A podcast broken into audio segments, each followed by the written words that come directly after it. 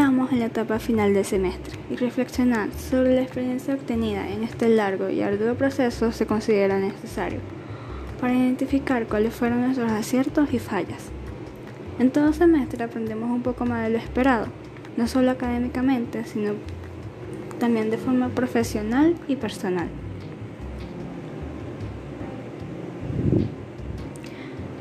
Hola, hola, mi nombre es Geisy Jiménez y bienvenidos a este espacio.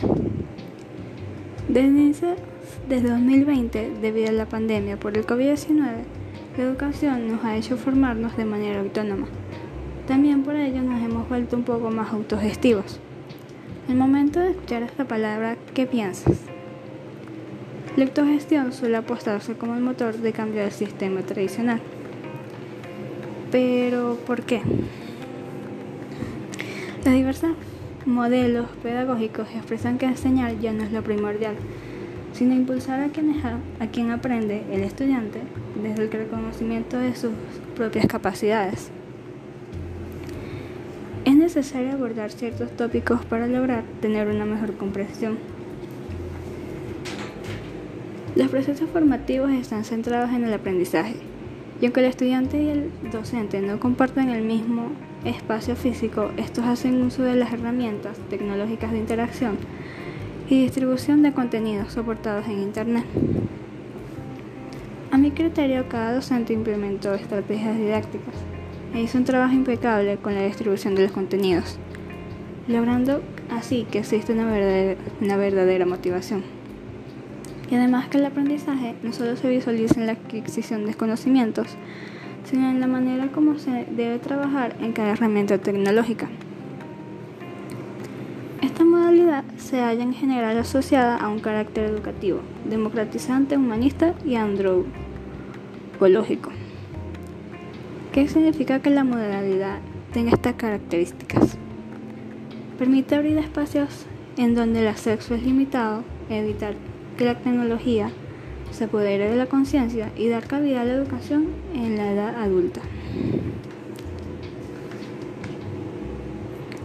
La educación apoyada por la tecnología transita de forma natural, contribuyendo al fortalecimiento del tejido social, mucho más de lo que se hubiese propuesto o imaginado alguna vez.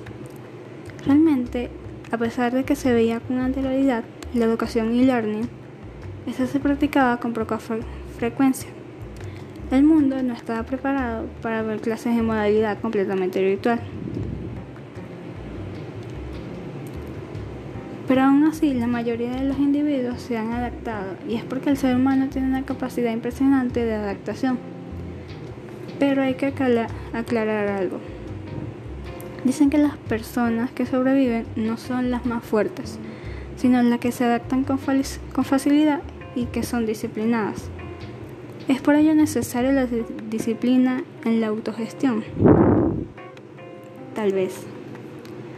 Se asume que el estudiante autogestivo es un promotor de sus propios aprendizajes y más que esto es un evaluador de sus propios procesos de apropiación, con lo que también se pone de manifiesto su capacidad metacognitiva. Sin embargo, en este proceso no solo el estudiante tiene un papel importante. El entorno virtual del aprendizaje debe impulsar al estudiante para que dirija conscientemente su forma individual, para abordar los contenidos, metodologías, actividades, recursos y sistemas de evaluación. Cada cátedra tiene sus reglas del juego y es de suma importancia adaptarse a ellas, porque si bien el entorno virtual de aprendizaje te ayuda y te da las herramientas, va de parte de cada individuo obtener la disciplina y acatar las normativas para que el proceso de, del curso del semestre sea más llevadero. Por otra parte, Garrison y Bayton introducen el concepto de control analizar la relación de independencia entre el docente y el estudiante. Como bien se menciona, la autonomía no es exclusiva del estudiante. Cada factor que forme parte del perfil debe tener la tarea de apropiarse del aprendizaje. Cada individuo debe tener las siguientes características. Ser independiente, tener poder y soporte. También es importante destacar que el autocontrol permite generar el potencial de autogestión.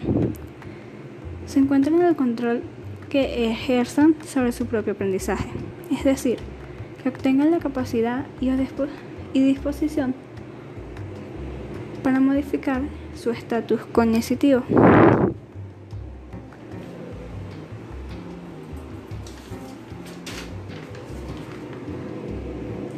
El autor Michel advierte que este proceso no funciona correctamente si el estudiante tiene malos hábitos de estudio y se entiende a mirar al mundo sin ánimo reflexivo o de modo superficial. Pero también reconoce que el medio ambiente, la sociedad, le perjudican de un modo significativo. Aunque el estudiante realice todas las actividades y evaluaciones propuestas, al ser la educación en línea es muy difícil reconocer si verdaderamente adquirió los conocimientos y los objetivos planteados, o si bien por el contrario, las evaluaciones pasaron por encima de él. Una de las maneras en la que se puede verificar si el estudiante está reaccionando o interactuando de manera efectiva es la autoevaluación, que permite detenernos a pensar lo que sucede dentro de nosotros en tanto deviene el proceso educativo. Creo que todos tienen el mismo pensamiento, pero aún así es importante mencionarlo. La educación autogestiva visualiza la participación del estudiante en una construcción colectiva del conocimiento. Esa posibilidad de recrear y crear con otros, con otros eleva el peldaño en la importancia al aprendizaje autogestivo.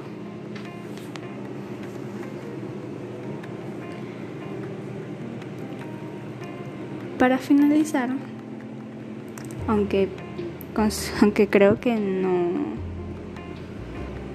está muy relacionado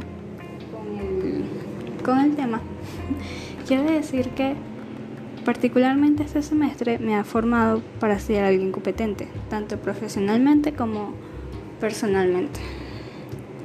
Me ha permitido forjar una mirada integral del proceso educativo en toda su extensión de la palabra cada cátedra tuvo como objetivo elevar la calidad educativa y darnos los instrumentos para transformar las prácticas docentes. En evaluación 2 vimos detalladamente el tópico de los principios docentes para el enfoque de competencias. Pienso que cada criterio lo forja el estudiante de manera autónoma. A pesar de que el facilitador nos da nos da las herramientas y nos guía, nosotros debemos caminar todo ese recorrido para llegar a ser eh, una persona competente.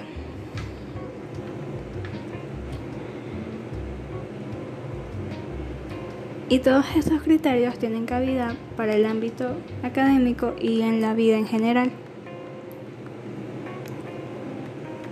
Todas las cátedras me han, me han ayudado de diversas maneras. Y desde mi punto de vista creo que a lo largo del semestre logré obtener el evaluar para reconstruir y el cuestionario permanente.